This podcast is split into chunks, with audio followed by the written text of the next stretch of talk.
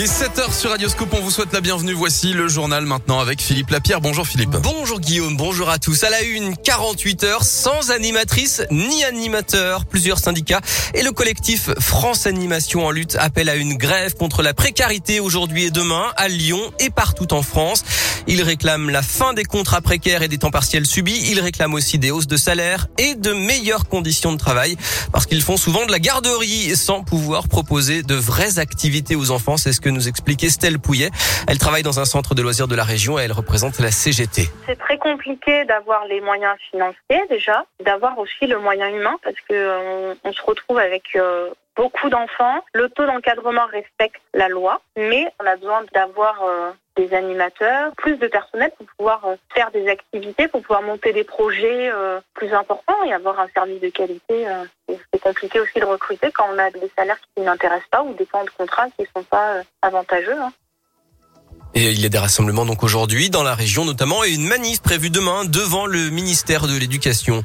Grève aussi à la SNCF. Le trafic TER a été très perturbé hier autour de Lyon. Une nouvelle journée de mobilisation est annoncée vendredi. Les cheminots réclament des hausses de salaire, plus de moyens humains et une amélioration des conditions de travail.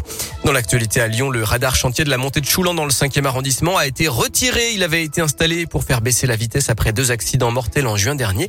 Plus de radar, mais la police a mené une opération de contrôle hier après-midi. Bilan 9 PV pour excès de vitesse, deux voitures sur la voie de bus, un défaut d'assurance et un téléphone au volant. Un appel à témoins lancé après un accident vendredi dernier dans le 6e arrondissement. Un jeune homme à trottinette sur la piste cyclable avait été renversé par une voiture vers 22 heures à l'angle du cours Lafayette et du boulevard Jules Favre. Une nouvelle opération de vaccination à la Pardieu. Le centre commercial deviendra un vaccinodrome provisoire contre le Covid dès demain et jusqu'au 8 janvier. Dans le Rhône, le taux d'incidence du Covid atteint 732 cas pour 100 000 habitants.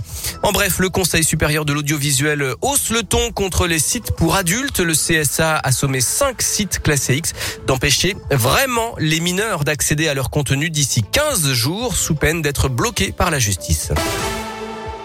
Le sport et le foot, le tirage au sort des huitièmes de finale de la Ligue des Champions. Le Paris Saint-Germain affrontera le Real Madrid et Lille sera opposé à Chelsea. Les matchs auront lieu mi-février.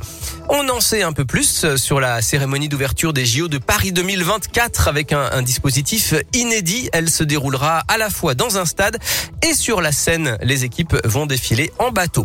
Enfin, une nouvelle édition de la Voie est libre à Lyon. Une trentaine de rues deviendront piétonnes ce week-end en presqu'île, mais aussi dans les quatrièmes et 7e arrondissement.